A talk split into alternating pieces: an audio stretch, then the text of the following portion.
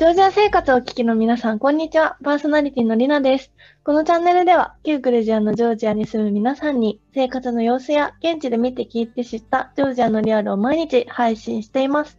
本日は、ダイスワインの大輔さんからお話聞いていきます。大輔さん、よろしくお願いします。よろしくお願いします。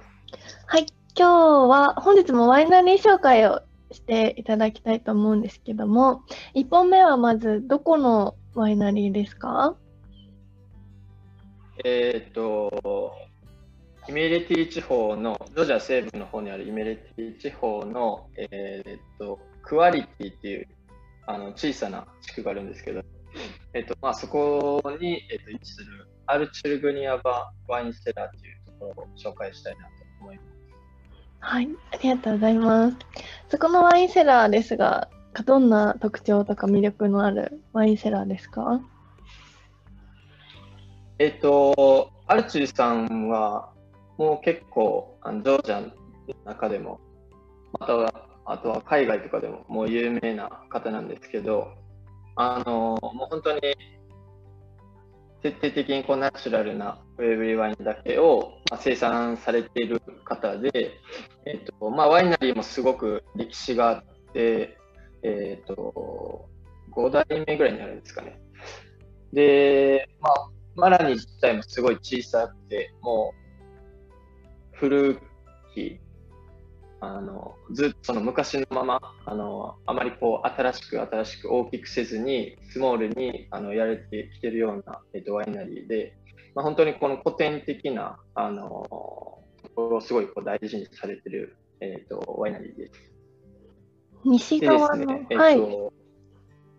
あ、どうぞ。生産量自体もすごい、はい、あの少なくて、うんうん、1万本とかにも全然多分いかないぐらいで、まあ、2008年に、えっとまあ、本格的にワイン作りを開始されて、でリリースは2010年にあの国内を初めにこうリリースしていったんですけど、まあ、西の方で他にも代表的なこうジョージアを代表する生産者の方って結構たくさんいらっしゃっていて。で、まあ、ジョージアでいくとこう東のワインメーカーとかアンバーワインが結構注目されがちなんですけど、まあ、やっぱりそのえっ、となんて言うんでしょう。このジョージアで言われる本当にこうナチュラルなクベブリワインを作られているような方っていうのは、割とこう西の方に多くいらっしゃって、まあ、高齢な方が多いっていうのもあるとは思うんですけど、まあ、経験豊富なあの作り手さんの一人です。そこはファミリーワイナリーですか？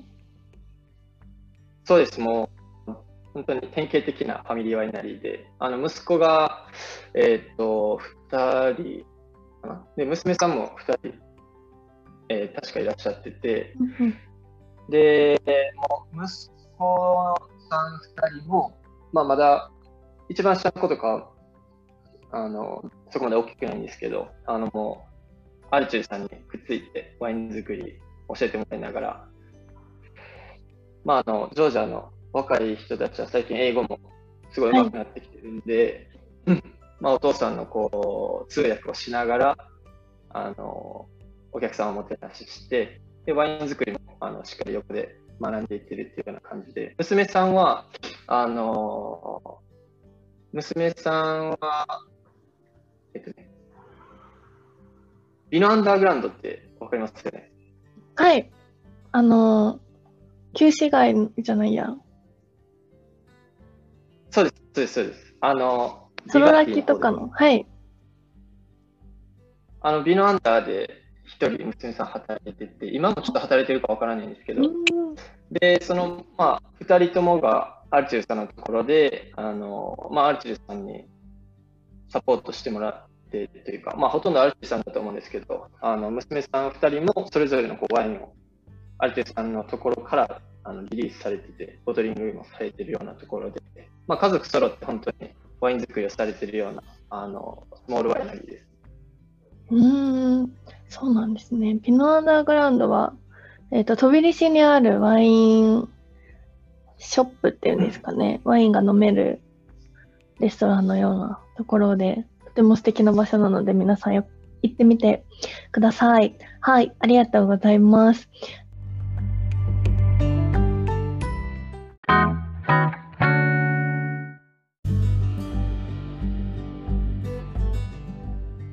じゃあ西側でこう熟練の技を使ってワインを作ってるアルチルさんですね。ワインの味わい的にはどんな感じの印象ですか？えー、っと、そうですね。結構西の方だと割とこうクリアであの透明感のある冷涼なワインっていうのがあの、まあ、持ち味だったりするんですけど較的アルチルさんのワインはあの濁りがかっててえっ、ー、とそうですね。まあこうふくよかなあのワインが多いですね。うん。で、まあ、赤ワインだと、えっ、ー、と、すごい珍しい品種であるんですけど、ムガロブリッシュビリっていう 難しい名前なんですムガロブリッシュマミム、そうです。ムガロブリッシュビリっていう品種があって、まあ、これも、あの、すごい昔にはあった品種なんですけど、ちょっともう数が少なすぎて、ちょっと絶滅しそうだったものを、うん、まあ、アルチューさんが今はあの代表的に作られてるんですけど、まあ、発見された、えっと、この品種自体が発見されて、復刻されるようになったかけで、この見つけた方の名前をそのままブドウ品種に、えっと、あ、一番最初か。一番最初にその見つけた方がの名前を付けられたっていう、まあ、説があるような、まあ、人の名前にすごい似てるんですよね。何々チュビリっていうぐらいなんで。はい、ジョージアって結構、あの名字のお尻の方にシュビリってついたりするんですけど、まあ、っていうところもあって、まあ、そのムガロブリシュビリっていう、まあ、その人名を付けられたような、まあ、面白いこう諸説あるようなブドウ品種で、まあ、これが可愛いんで、アルピちゃんでいうと代表、えっ、ー、と、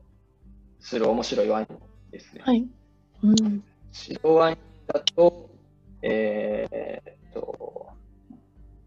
白ワイン、一応、見た目は赤なんですけど、この、ブレンドしてる割合でいくと、圧倒的に白の方が多いんですけど、西の方ではこの、すごい昔から赤と白をブレンドさせて、あの、飲むっていうこう風習があったみたいで、今はなかなかそういうワインを見かけることないんですけど、マルチェルさんは、あの、西の代表的なオッタナリサペレっていう、まあ、東でいうサペラビみたいな、あの、すごい、個性の強い赤ワインがあるんですけど、それを20%ぐらいと、えっ、と、これもまた西の方で代表的な白ぶどうなんですけど、反り香りを80%こうブレンドさせるっていう、この赤をすごい、えー、少量で、えーまあ、大半を白で、まあ、ブレンドさせるっていうようなスタイルが、オールドイメリティアンのこうスタイルがあるんですけど、まあ、そのワインもアルチューさん作られてて、本当見た目は赤なんですけど、味わいでいくともう限りなく白に近くて、まあ、若干こう赤のあの複雑味だったりとかっていうのも、まあ、感じられるようなワインっていうのもあの R13 作られてます。この2種類はすごい面白い。その2本は、じゃあピノアンダーグラウンドとかで飲めたりするんですか？飛び石の。いや、ピノアンダーも行ったんですけど、置かれてなかったですね。多分もう海外用にあの瓶詰めされてて、まあ、本数自体もすごい少ないんで、結構品種は多くあの取り扱われてて、瓶詰めとかされてるんですけど、1品種に多分1000本あるかないかぐらいだと思うんですよね。うん結構少ないんですね。そうですね、まあ、それがいろんな国にこう分散していくんで、まあ、なかなかこう、まあ、ジョージア国内でもそうですけど、あのヒットするのは難しいのかなっていうところはあって。じゃあ、直接ワイナリーに行ってそうですね。飲むしかないと。はい。イメレティ地方にあるワイン、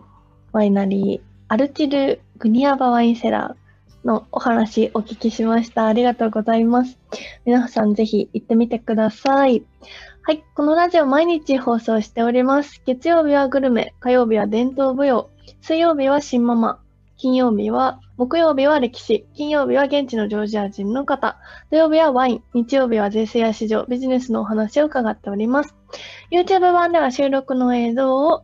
放送しております。ノートでは出演者の方の SNS 情報や毎週の放送予定掲載しておりますので、ぜひ合わせてフォローしてみてください。それでは皆様また次回お会いしましょう。ご視聴ありがとうございました。バイバイ。